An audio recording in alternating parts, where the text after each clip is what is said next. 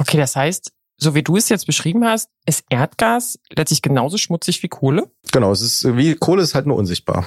Kann man es riechen? Du kannst es riechen, ja. Ähm, aber das ist wieder so ein anderes Problem. Ne? Du kannst es zwar riechen, aber wenn wir jetzt irgendwie an Erdgasinfrastruktur sind und die haben 30 Meter hohen Turm, wo Erdgas rauskommt, wirst du es nicht riechen.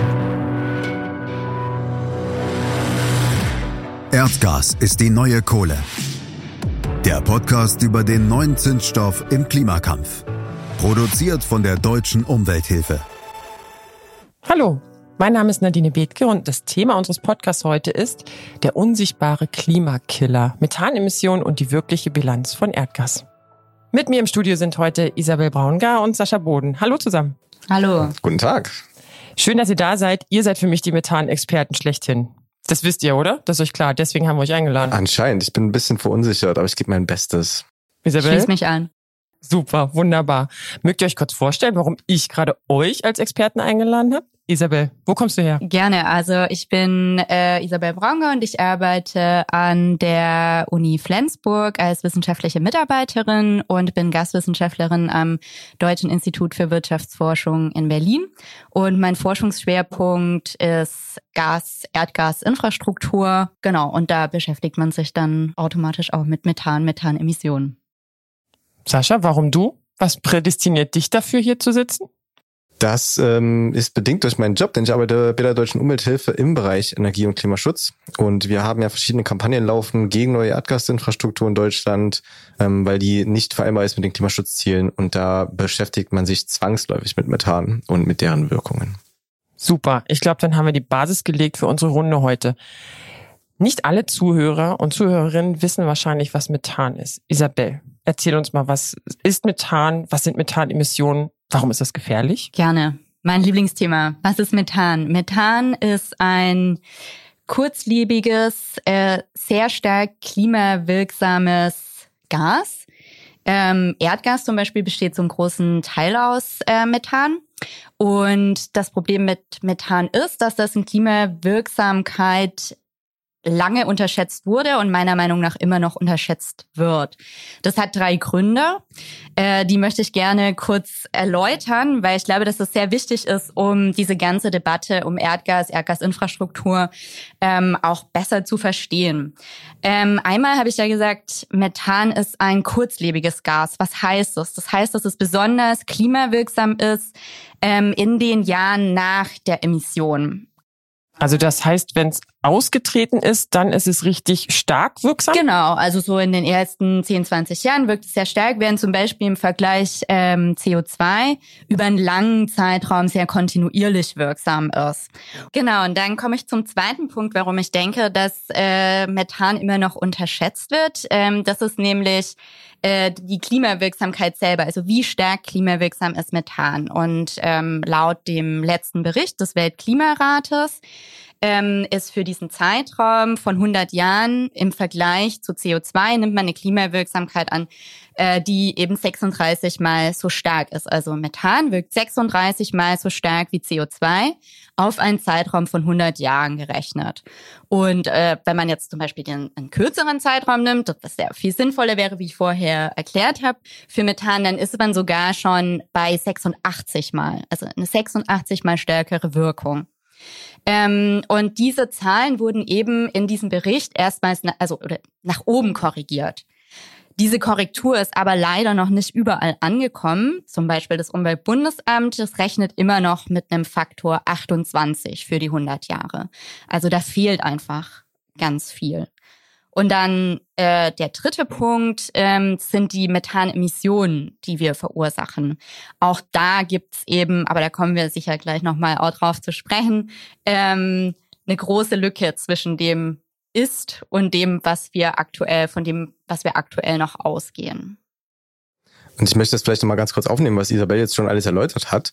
Ähm, wir sehen das nämlich ganz konkret auch in unserer Arbeit. Also gerade was diese Skalen anbelangt, ne, vergleicht man das jetzt über 100 Jahre, vergleicht man die Klimawirksamkeit über 20 Jahre, da heißt es immer wieder von Leuten, mit denen wir arbeiten oder mit denen wir auch vielleicht auch ein bisschen streiten, nee, nee, nee, der Weltklimarat sagt 100 Jahre, warum macht ihr 20 Jahre? Und man kann das nachlesen in den Berichten des Weltklimarats steht eigentlich ganz eindeutig drin, es gibt keine Skala, die präferiert wird. Es gibt keine optimale Skala, sondern es kommt einfach darauf an, über welche Zeitraume willst du die Wirksamkeit dieser Klimagase vergleichen? Und wie Isabel schon gesagt hat, Methan ist kurzlebig, verweilt seit ungefähr zwölf Jahren in der Atmosphäre und damit müssen wir auch gerade im Hinblick dieser Kipppunkte natürlich die kürzere Skala nehmen. Ja.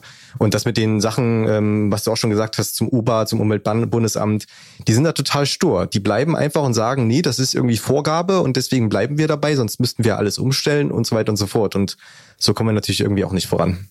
Das sind ganz schön viele wissenschaftliche Fakten, die ihr jetzt gerade auf den Tisch gelegt habt. Das müssen wir jetzt erstmal verarbeiten. Ihr sagt 100 Jahre, sich das anzuschauen, bringt nichts, weil Klimakipppunkte, weil schon viel stärker wirksam am Anfang. Und 20 Jahre diesen Zeitraum sich anzuschauen, das hat noch keiner so richtig auf dem Schirm, ignoriert es, nutzt noch nicht die Zahlen aus Weltklimaratsschriften, wo auch immer her. Das ist etwas, was noch ignoriert wird. Wer ignoriert das denn? Wo kommen denn Methanemissionen her, wenn sie nicht aus dem Permafrostboden kommen? Sascha. Naja, also wir haben ja ein System oder wir sind ja eigentlich in einer Situation gerade, wo alle von der Kohle weg wollen, Gott sei Dank, muss man sagen. Aber gleichzeitig nutzen das viele Leute in der Industrie, um zu sagen, schaut her, wir haben hier die mögliche oder die, die magische Lösung und die heißt Erdgas. Weil Erdgas einfach bei seiner Verbrennung ungefähr 50 Prozent weniger CO2 ausstößt. Aber das große Problem ist natürlich, abgesehen davon, dass es immer noch fossil ist, also ne, selbst dann müssen wir ja davon weg. Ähm, das große Problem ist einfach, dass wir sogenannte Methanleckage haben. Das heißt, wenn Erdgas gewonnen wird an der Bohrstelle, wenn es transportiert wird, wenn es zum Beispiel verdichtet wird oder wenn es auch verwendet wird, entweicht Methan. Also als Hauptbestandteil von Erdgas ist entweicht Erdgas, also Methan. Und dadurch, dass Klima, dass dieses Klimagas so wirksam ist, reichen schon kleine Mengen. Das heißt, wenn wir zum Beispiel sagen, ne, wir importieren irgendwie, keine Ahnung, 100 Prozent eine, also wir importieren eine bestimmte Menge von Erdgas, wenn 2,4 oder 3,2, zwischen 2,4 und 3,2 Prozent dieses Erdgases entlang der gesamten Lieferkette, ne, zum Beispiel an Ventilen entweicht, ähm, irgendwo abgelassen wird während des Transports oder auch abgefackelt wird, dann ist es schon ungefähr so schädlich wie Kohle. Das heißt, wir brauchen ja gar nicht viel, um auf einen Wert zu kommen, der dem Energieträger entspricht, von dem wir jetzt unbedingt alle weg wollen. Und das wird ignoriert. Und das wird einfach ignoriert, weil die Erdgasindustrie ähm, Angst hat. Ne? Die verlieren ihr Businessmodell und deswegen versuchen sie sich daran zu heften. Okay, das heißt, so wie du es jetzt beschrieben hast, ist Erdgas letztlich genauso schmutzig wie Kohle? Genau, es ist wie Kohle ist halt nur unsichtbar. Oh, unsichtbar. Und das ist etwas, was natürlich immer gar nicht wahrgenommen werden kann, weil es nicht greifbar, nicht da, nicht, ja, nicht in die Hände nehmen kann. Man kann, kann man es riechen? Du kannst es riechen, ja. Ähm, aber das ist wieder so ein anderes Problem. Ne? Du kannst es zwar riechen, aber wenn wir jetzt irgendwie an Erdgasinfrastruktur sind und die haben 30 Meter hohen Turm, wo Erdgas rauskommt, wirst du es nicht riechen. Und da kommen wir dann auch noch dazu, zu dem Thema. Alles klar. Spannend. Interessanter Einstieg. Super krasse Informationen, die ihr hier gerade mitgebracht habt. Ähm, welche Rolle spielt denn eigentlich die Methanemission in der Gaswirtschaft? Du hast gerade gesagt, im Endeffekt geht das an vielen Ecken raus. Das kann an einem Ventil austreten, das kann an einer Leckage austreten, das wird abgefackelt. Ja, genau. Warum? Wissen, ja, warum? Das ist die eine große Frage. Oder anders nochmal spezifischer nachgehakt. Haben die noch nie was vom Klimawandel gehört? Weil so wie ihr mir das jetzt erklärt habt, sind die Methanemissionen ja vielfach schädlicher jetzt, heute und auch noch in der nächsten Dekade als CO2. Wissen die das nicht? Wird das ignoriert? Sascha. Also ich glaube, es ist eine Mischung aus vielen Faktoren. Ne? Es ist ja eine wirtschaftliche Frage. Ähm, du hast auch das Problem, wenn wir jetzt anfangen und von Erdgas weg wollen, dann haben wir erstmal die Erneuerbaren und das, oh, das ist ganz unsicher und wir müssen uns erstmal drauf umstellen. Und wie gesagt, diese Geschäftsmodelle existieren halt einfach nicht, wenn du jetzt äh, deutsche Firmen nimmst, die im Erdgasgeschäft tätig sind dann sind die ja nicht ohne Grund im Erdgasgeschäft tätig. Deswegen würde ich mal meinen, dass es da sicherlich einfach ähm, in ja vielleicht so eine so ein Widerstand gibt, das auch anzuerkennen. Ne? Man möchte sein Geschäftsmodell erhalten. Ähm, die Politik ist an Wirtschaftswachstum interessiert. Das ist ja ne, eigentlich eine normale Sache und deswegen wird das nicht eigentlich anerkannt. Und generell ist es ja so so soziale Sachen müssen, also so, oder solche Erkenntnisse müssen in sozialen äh, Kreisen erstmal ankommen. Und das dauert einfach eine Weile. Und deswegen gibt es ja Umweltorganisationen, deswegen gibt es Wissenschaftler und Wissenschaftlerinnen, die das eben auch vorbringen und sagen, Leute, wir haben keine Zeit mehr. Wir müssen bis 2030 unsere globalen Emissionen fast zur Hälfte reduziert haben, oder ungefähr die Hälfte. Und da ist Erdgas einfach Teil des Problems und nicht Teil der Lösung. Das sagst du jetzt als Vertreter der deutschen Umwelthilfe. Isabel, wie siehst du die Sachlage? als Vertreterin der Wissenschaft? Also ich würde da gerne auch erstmal noch einen äh, Punkt ergänzen zu dem, was Sascha jetzt eben gerade auch schon beschrieben hat. Also warum ähm, wird es ignoriert oder zumindest nicht in den Fokus gerückt? Und da spielt natürlich auch äh, eine Rolle sogenannte ja Login-Effekte oder Pfadabhängigkeiten, kann man auch dazu sagen. Ähm, das also das meint im Prinzip, dass wir in Deutschland schon eine sehr umfangreiche, sehr gut ausgebaute Erdgasinfrastruktur haben über Pipelines, aber auch Erdgaskraftwerke. Und da wurde ja schon sehr viel Geld investiert und es wird auch weiterhin in diese Infrastruktur investiert. Und diese Infrastrukturen haben äh, ganz lange äh, ja, Lebenszyklen eigentlich. Also eine, eine Pipeline wird dafür ausgelegt, 60 Jahre betrieben zu werden oder sogar noch länger. Das heißt, wenn jemand da jetzt einfach vor 20 Jahren Geld investiert hat, dann ist, sind die Infrastrukturen zum Teil einfach auch noch nicht abgeschrieben. Und es ist halt einfach ein wirtschaftlicher Verlust für auch Unternehmen, Betreiber von solcher Infrastruktur. Und ähm, das ist, finde ich, auch insofern ein wichtiger Punkt, als dass ja auch heute immer noch darüber diskutiert wird, Infrastruktur auszubauen. Und da gibt es ganz prominente Projekte. Ähm, Nord Stream 2, äh, kann man, also ist wahrscheinlich jedem ein Begriff, aber auch die LNG-Terminals, die in Deutschland gebaut werden sollen, also Flüssiggas-Anlandeterminals, wo eben auch Gas nicht nur über Pipelines, sondern auch per Schiff nach Deutschland transportiert werden kann. Das sind ja alles hohe Investitionen, die da getätigt werden die in die Zukunft reichen und die eben auch CO2-Emissionen entweder lange zementieren, weil sie eben betrieben werden müssen, um auch die Investitionen zurück, also wieder rauszuholen, oder dann eben frühzeitig wieder stillgelegt werden müssen, aber das kostet natürlich auch Geld. Also entweder ist es dann ein Verlust für die Unternehmen oder man muss eben staatliche Gelder dann da reinstecken.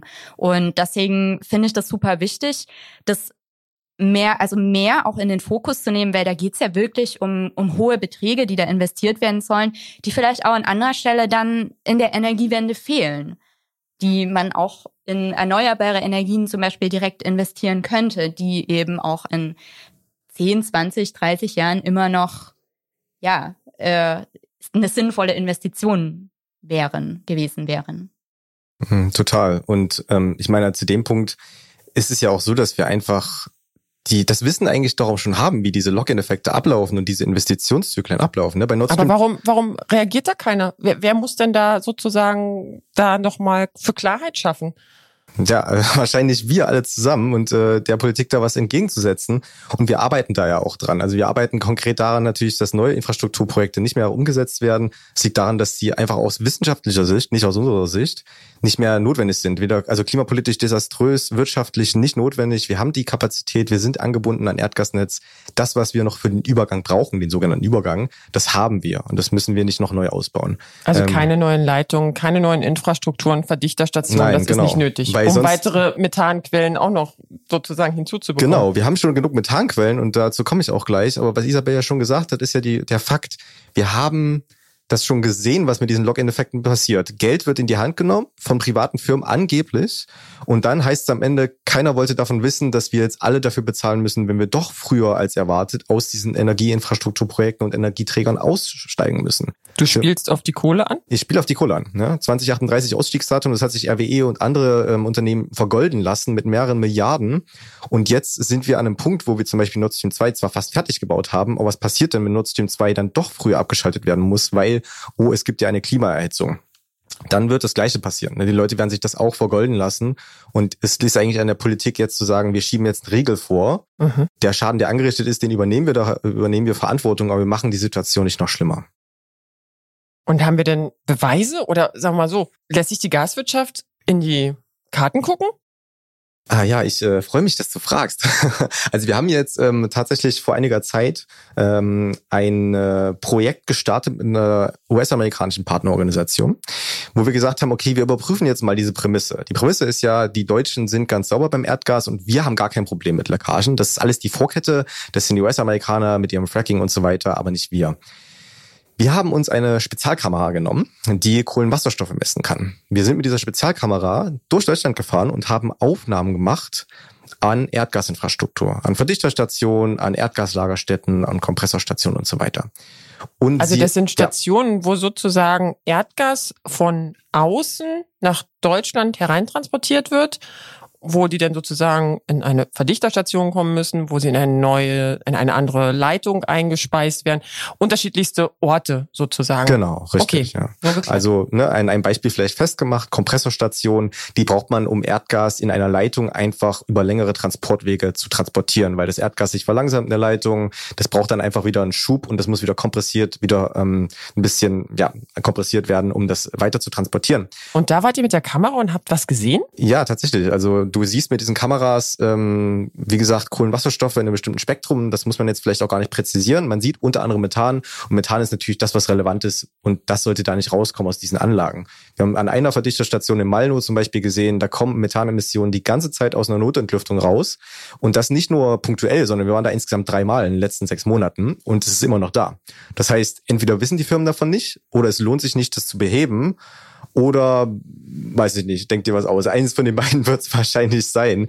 Ähm, aber das ist natürlich ein Riesenproblem, weil die Deutschen immer sagen, ja, wir haben da gar kein Problem mit und wir haben jetzt eben an 14 Standorten gemessen. Welche Deutschen sagen, wir haben da gar kein Problem mit? Die deutschen Unternehmen? Ja, und die äh, sagen natürlich immer, nein, nein, da ist nichts. Und ähm, Deutschland sagt sowieso oder behauptet von sich ja sowieso immer, dass wir ganz weit sind technisch und ganz sauber alles abläuft.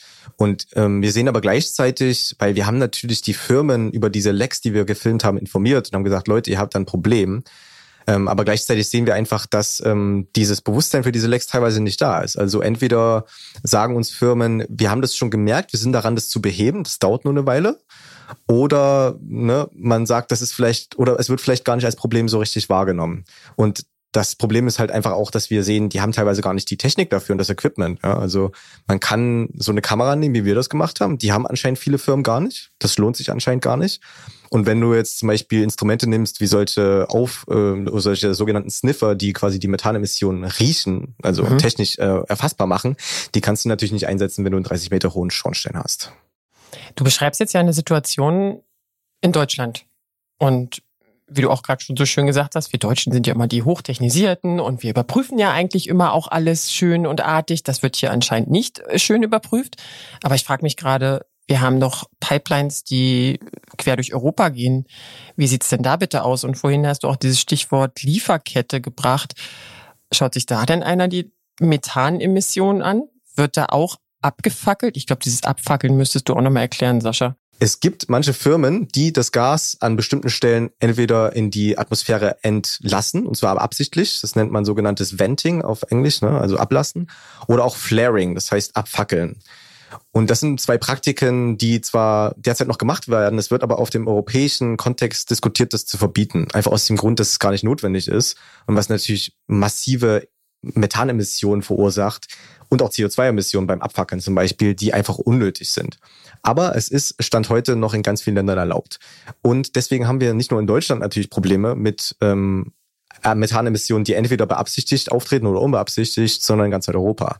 Also unsere Partner sind nicht nur in Deutschland mit der Methankamera unterwegs gewesen, sondern in ganz Europa. Und ähm, ich sag mal so, wir haben in Deutschland Probleme, aber in manchen anderen Ländern ist es dann doch noch mal ein bisschen schlimmer. Ähm, also mein Kollege hat mir neulich da erklärt, dass er an einer in der Erde verlegten Pipeline gemessen hat und die Kamera quasi auf den Boden gelegt hat und da kam massiv Methan aus dem Boden, woraufhin er den, die Arbeiter dort darüber informiert hat und sie haben Bagger geholt und haben das Ding rausgeholt. Also teilweise gibt's da echt krasse, krasse Probleme. Und das Problem ist, diese Methanemissionen werden nicht erfasst. Gerade wenn die Firmen davon nicht wissen, können sie es nicht melden an die Behörden und die werden das nicht in die nationalen Inventare reinmachen. Ergo, das Problem wird unterschätzt. Heftig. Das ist wirklich ein unsichtbarer Klimakiller, so wie ihr das beide beschreibt. Ähm, abgefahren. Isabel, was müsste denn jetzt die Gaswirtschaft machen oder was braucht die denn jetzt, um im Endeffekt da was an die Hand gereicht, nein, eine Handreichung zu bekommen oder eine Empfehlung? Was sind die wichtigsten Punkte aus Klimaschutzsicht? Oder gibt es schon und das wird ignoriert? Na, das ist jetzt ein Punkt, der eigentlich ganz gut an das anschließt, was Sascha gerade gemeint hat, aber was man vielleicht auch noch mal ein bisschen expliziter ausführen müsste, ähm, weil sich das vielleicht jetzt auch die eine oder der andere Zuhörer gerade fragt, so, warum muss denn jetzt so eine Umweltschutzorganisation rumfahren und Methanleckagen messen? Also wir sind irgendwie 2021, das Problem Klimawandel ist bekannt, schon lange. Methanemissionen ist jetzt auch nicht irgendwie was, was wir erst seit gestern wissen. Also eigentlich müsste man doch einen Überblick darüber haben, wie viel Methanemissionen gibt's eigentlich, ne? Anstatt jetzt hier so im Dunkeln zu stochern, hm, was sind denn so die Leckageraten? Also eine Leckagerate ist sozusagen der Anteil an Methan, der entweicht von dem, von der gesamten Fördermenge.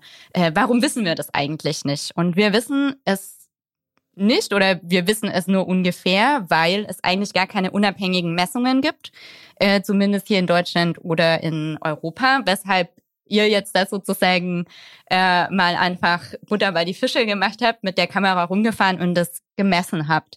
Ähm, und das ist ein großes Problem. Also dann hat ja auch keiner sozusagen eine Datengrundlage, um darauf eine Entscheidung zu treffen und zu sagen, ich möchte was ändern. Genau, die gibt's eigentlich nicht. Also es gibt schon Zahlen, die beruhen aber auf Schätzungen, also Schätzungen der Unternehmen selber. Das kann man irgendwie nutzen, aber besser wäre es natürlich schon einfach auch, äh, das wirklich konkret zu wissen und jetzt also es gibt es gibt schon unabhängige Messungen, aber die finden vor allem beispielsweise in den USA äh, fanden solche Messungen statt.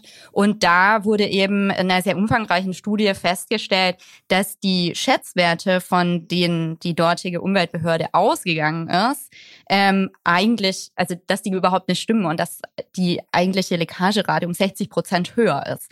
Also tatsächlich die Messwerte haben gezeigt, die Schätzwerte sind einfach nicht korrekt. Und wenn ich mir das so anschaue, dann äh, denke ich oder dann bin ich davon überzeugt, dass es einfach total sinnvoll wäre, da auch nochmal auch in äh, Deutschland und Europa nachzulegen und zwar äh, flächendeckend und jetzt nicht, äh, dass man wirklich einfach ja ein, zwei oder ihr habt wahrscheinlich sogar noch mehrere, wie viel 16 hast du gemeint? Wir haben 14 Standorte besucht, teilweise mehrmals, nur in Deutschland. Und da müsste man aber einfach nochmal, also so, ne, wir haben ja eine riesige Erdgasinfrastruktur, das müsste man sich alles einfach nochmal genau anschauen. Aber vom Messen ist ja noch keinem geholfen. Ne? Also so, ich will, da, ich glaube, auf dieses Messding können wir uns alle noch einigen und dann äh, wissen wir, ja, okay, so und so sieht's aus. Aber es muss ja auch was dagegen passieren. Und äh, gerade dann, also so, so eine Sachlage, dass da eine große Leckage ist und äh, das einfach ignoriert wird und man da dagegen nichts macht, ist das, das zeigt ja eigentlich das eigentliche Problem schon auf. Es braucht einfach viel schärfere Richtlinien, viel, viel schärfere Regelungen bezüglich von Methandeckagen. Und da wünsche ich mir tatsächlich eine, eine Nach, also eine Nachschärfung auch und auch konkrete Reduktionsziele. Also wie bei CO2 auch. Da wissen wir ja auch, wo wollen wir hin und bis wann. Und das braucht man auch für Methan. Ich frage jetzt nochmal. Sascha, du sagtest 14 Orte habt ihr deutschlandweit besucht. Das hört sich eigentlich schon viel an, aber es ist wahrscheinlich gar nicht viel. Wie viel Kilometer Gasleitung haben wir denn in Deutschland? Also ich habe so etwas wie eine halbe Million Kilometer im Kopf. Oh, das könnte bestimmt sein. Ich bin mir nicht sicher, ehrlich gesagt. Aber es ist natürlich riesig, ne? Und vieles ja. liegt ja auch einfach im, im, im Erdboden drin. Da kommst du dann teilweise, also du kannst, kannst natürlich jetzt nicht alles messen. Wir haben dort gemessen, wo wir am ehesten noch dachten, da treten normalerweise Lecks auf und da mhm. ist es auch sinnvoll und da kannst du das auch abstellen, ja. Aber. Ja, was ja, wie Isabel gerade schon sagt, es kann jetzt ja nicht, eigentlich nicht sein, dass eine Umweltschutzorganisation durch die Lande fährt und irgendwie das, da Messung macht. Ich glaube, das ist ein schöner Anfang. Das ist eine schöne Skandalisierung, die es da gab. Aber wer wäre denn da eigentlich für zuständig? Ist das jemand vom Umweltbundesamt? Wer hätte dann da sozusagen ein Messsystem, was man da ansetzen müsste? Wie müssten die Daten zur Verfügung stehen? Das hört sich alles so ein bisschen an, so ein bisschen wie eine Black Box. Aber ich meine, ich habe auch schon mal was gehört, dass es sowas wie Methan-Messsatelliten und sowas gibt? Oder habe ich da was Falsches gehört? Überhaupt nicht. Also es gibt natürlich einen Haufen Möglichkeiten, das zu machen. Ähm, und es kommt immer ein bisschen drauf an, wo man was am optimalsten einsetzt. Also es gibt schon Kontrollen von Erdgasinfrastruktur, die sind von den Behörden vorgeschrieben. Die Länder zum Beispiel ähm, führen solche Kontrollen durch. Die Frage ist, was die Bundesländer. Die Bundesländer, genau. Mhm. Aber die Frage ist nur, was umfassen diese Kontrollen? Zum Beispiel nicht unbedingt explizit Lecks und sie gehen anscheinend auch nicht mit so einer Kamera hin. Ergo kannst du das da nicht sehen. Ähm, diese Kontrollen können ausgebaut werden und man könnte auch darüber reden, wer diese Kontrollen in Auftrag gibt und durchführt. Also das Umweltbundesamt zum Beispiel ähm, hat Richtlinien für diese Kontrollen. Und diese Richtlinien kommen unter anderem vom DVGW, also vom Deutschen Verein für Gas und Was des Wasserfaches, Deutscher Verein des Gas- und Wasserfaches. Und die hat eine Tochterfirma und die gibt diese Richtlinien raus. Das Problem ist, die sind auch involviert in der Erdgasindustrie und ähm, da ist die Unabhängigkeit unseres Erachtens nicht gegeben. Das kann man zum Beispiel in Deutschland machen, dass man versucht, das ein bisschen unabhängiger zu strukturieren, vielleicht auch sagen, was nimmt man für Equipment und äh, lassen wir es zu, dass Dritte das unabhängig kontrollieren können. Satelliten sind anderer ganz interessanter Teil des ganzen Puzzles. Satelliten sind vor allen Dingen, was Isabel schon angesprochen hat, in den USA ganz oft benutzt worden, um dort Methanleckagen zu erkennen. Das ist dann so sogenannte ne, Top-Down-Methode. Das heißt, du misst halt ein groß, du misst nicht einen Teil von irgendeiner Erdgasinfrastruktur wie mit der Kamera, sondern du misst halt ne, so und so viele Quadratkilometer mit diesem Methansatelliten. Und dann siehst du, wie viel Methan da rauskommt und kannst das ungefähr quantifizieren.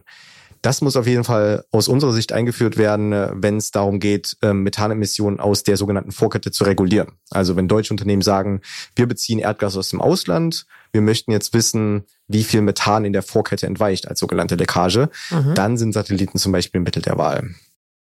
Okay. Das sind aber internationale Satelliten und die kreisen jetzt eher über der USA und, und nicht unbedingt Europa. Und also wir haben, wir haben auch in Europa ein Copernicus-Projekt und da gibt's schon Satelliten, der das kann. Sentinel 5P heißt der. Sentinel 5P. 5P. Okay, für alle Nerds Name. unter den Zuhörern und Zuhörern Sentinel 5P. Genau. Okay. Und ähm, der wird teilweise auch schon von Firmen benutzt. Das Problem ist so ein bisschen, der ist noch ein bisschen grob. Und der Vorwurf ist natürlich immer im Raum, dass ähm, die Leute sagen, na ja, gut, der misst jetzt Methanemissionen über eine bestimmte Fläche, aber die könnten ja auch woanders herkommen. Das könnten ja natürliche Methanemissionen sein, das könnte von irgendeiner Abfalldeponie kommen und so weiter. Ähm, und deswegen muss man da natürlich genau messen und am besten bestimmte Methoden auch kombinieren, um das zu machen. Aber es bleibt wichtig, ähm, das wollte ich noch erwähnt haben, denn äh, diese ganze Geschichte, dass wir jetzt messen, wo Emissionen auftreten in Deutschland, die hat ihren Grund auch darin, dass wir Erdgasfirmen aus Deutschland und Europa vor ein paar Monaten mit einem Fragebogen befragt haben. Im Fragebogen haben wir die gefragt, hier, wie sieht's unter anderem aus mit den Methanemissionen der Vorkette? Habt ihr da Verträge mit euren Partnern, die euch das Erdgas liefern? Wie sieht das da aus? Kontrolliert ihr das oder habt ihr zum Beispiel Programme, um das zu bekämpfen? Ähm, benutzt ihr zum Beispiel Satellitendaten, um das auszuwerten? Und die Antwort war ernüchternd. Die meisten Firmen haben uns gar nicht geantwortet. Ähm, nur zwei haben uns wirklich auf unseren Fragebogen relativ detailliert geantwortet. Mhm. Der Großteil hat dann einfach auf ihren Nachhaltigkeitsbericht verwiesen. Und allein das hat uns schon gezeigt, hier ist gar nicht die Bereitschaft da, sich mit dem Thema zu beschäftigen. Und viele sind wahrscheinlich auch ein bisschen überrannt gewesen. Und gleichzeitig haben uns die Antworten, die wir bekommen haben, auch nicht zufriedengestellt. Da hieß es nämlich ganz oft, ja, also mit Partnern im Gespräch sind wir jetzt nicht so oft und das haben wir vielleicht auch nicht so geplant oder mal mit einem, aber hm und ach. Und da ist einfach viel Zögern dabei, was man auch verstehen kann, aber da müssen die Unternehmen einfach mal vorangehen. Das ist jetzt nicht mehr 1970. Das hört sich an, als wenn das Bewusstsein irgendwo da noch auf der Brache liegt oder man das Problem nicht erkennen will oder, oder, oder. Da ist ganz viel Mutmaßung jetzt drin, aber so wie ihr beide diesen das Methan und die Emissionen dazu beschreibt, finde ich das schon echt eine Herausforderung, dass man das angehen muss. Jetzt gibt es ja immer die große Europäische Union. Wie ist denn da die Gemengelage? Was sagt denn da sozusagen das große Bündnis äh, der Staaten dazu? Ich meine, alle beziehen Erdgas, alle haben irgendwelche Leitungen. Du hast vorhin erzählt, dass der der Kollege, der bei, mit dem du zusammen bei uns gemessen hast, auch in anderen europäischen Ländern unterwegs war. Also ist ja auch in anderen europäischen Ländern genauso ein Problem der Leckagen, der Emissionen, wie auch immer. Gibt es denn da Initiativen auf europäischer Ebene? Ja, also tatsächlich ähm, gibt es erfreulicherweise also versucht die Europäische Union da jetzt ein bisschen auch äh, das Problem oder hat das Problem erkannt und versucht da dagegen zu steuern, beziehungsweise ja, hat eine Methanstrategie jetzt erstmal auf den Weg gebracht. Und da sind auch einige Punkte dabei, die man tatsächlich begrüßen kann. Einmal, dass es eben verstärkt Messungen geben soll, dass auch Monitoring stattfinden soll.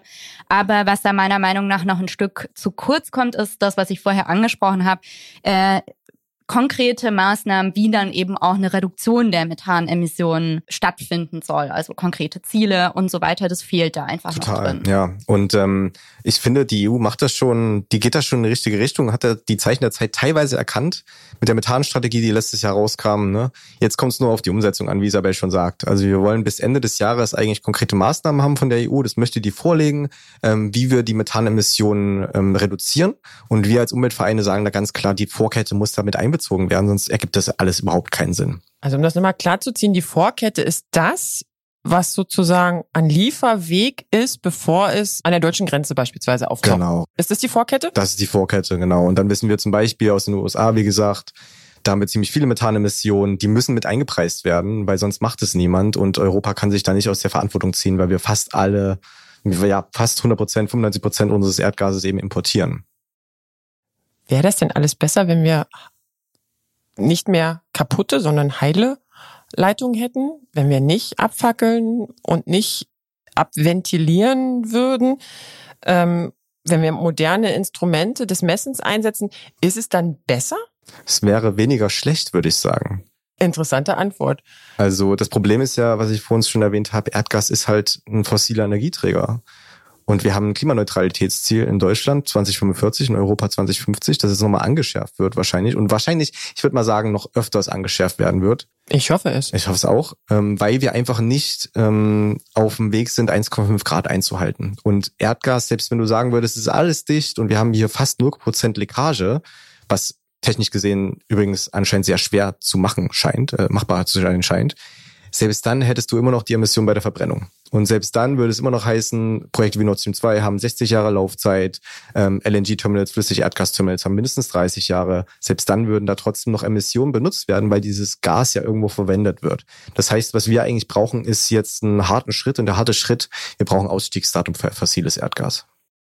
Okay, das ist wirklich ein harter Schritt. Ist das deine Forderung an die Bundesregierung, an die neue? Ja, also ich denke, wir können alle erwarten von unserer Bundesregierung, dass sie die Lebensgrundlagen schützt und das hat sie bis jetzt unausreichend getan. Und dazu gehört einfach die harte Wahrheit, dass wir davon weg müssen. Wir können den Firmen auch nicht die Signale geben, es ist alles in Ordnung, ihr müsst nicht umrüsten auf irgendwelche anderen Alternativen, ihr könnt weiter Erdgas benutzen, denn das ist auch wirtschaftlich katastrophal und darauf wird sich oft bezogen, wenn es darum geht, Erdgas zu beziehen. Also lieber jetzt weg und dann lieber nachhaltig und dafür ordentlich wirtschaftlich. Ja, ich würde dem auf jeden Fall zustimmen. Ich glaube, dass es auch für Unternehmen selber einfach in, in, in eine, eine, ganz, eine ganz große Unsicherheit aktuell gibt. In was kann man investieren? Wo, wo gibt es Sicherheit, Investitionssicherheit? Und ähm, da ist einfach ein, ein klarer Plan, wie lange Erdgas noch genutzt werden kann, wann es einen Ausstieg gibt. Beispielsweise für so ein Projekt wie so ein LNG-Terminal, das ist ja essentiell, um das einfach auch berechnen zu können. Lohnt sich das, wirklich so ein, so ein Ding noch aufzubauen? Oder ist es nicht viel schlauer, in andere Sachen zu investieren? Und da muss es eben einen klaren Fahrplan geben. Und den vermisse ich noch. Und zu deiner Frage auch, ist es dann, also wäre es besser, wenn wir die Leckageraten stopfen oder, oder verringern und die Leckagen stopfen? Und ich würde sagen, es ist nicht nur besser, es ist absolut essentiell. Also es ist notwendig, dass wir das tun, weil wir eben Erdgas, also global gerade noch viel nutzen und in den letzten Jahren ist sogar die Nutzung, also Produktion und Nutzung von Erdgas sogar noch angestiegen. Nur durch jetzt Covid-19 ist dieser Trend so ein bisschen unterbrochen. Aber es ist ein, ein fossiler Energieträger, der in der Nutzung noch ansteigend ist. 2021 und das ist schon, finde ich, auch ein Warnsignal, insbesondere wenn man mit berücksichtigt, wir reden gerade die ganze Zeit über Methan, wie viel Methan entweicht, auch bei der, bei der Erdgasproduktion, bei der Nutzung.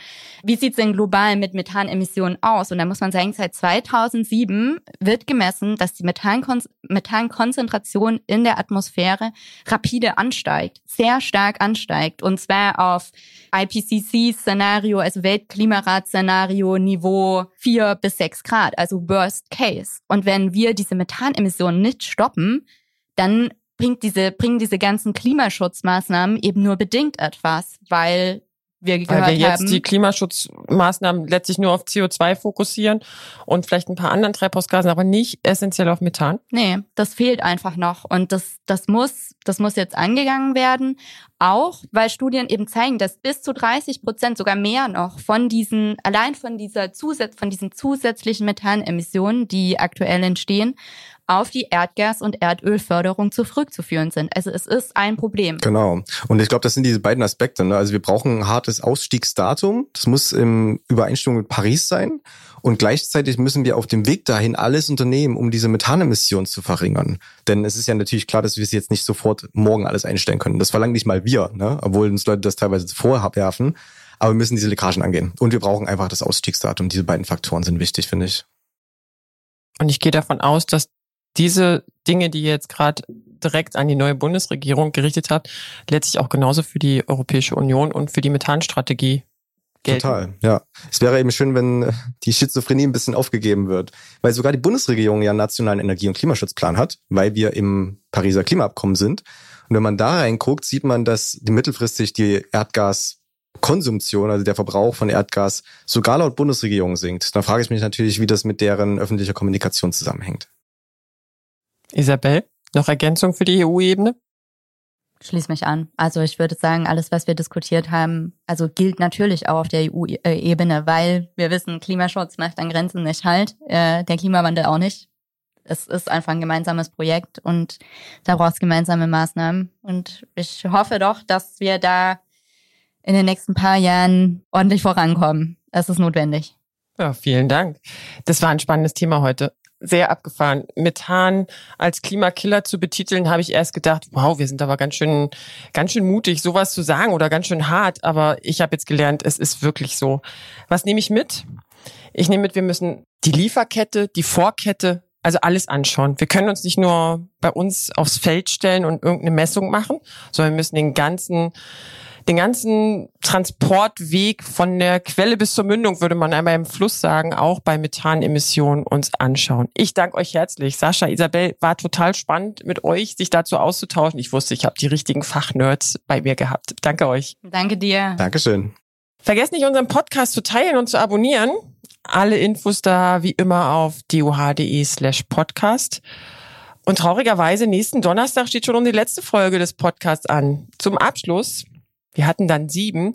Wollen wir nochmal alle unsere Erkenntnisse der letzten Wochen zusammentragen und einen positiven Ausblick geben. Bis dahin. Ciao, ciao. Das war Erdgas ist die neue Kohle. Der Podcast über den neuen Zündstoff im Klimakampf.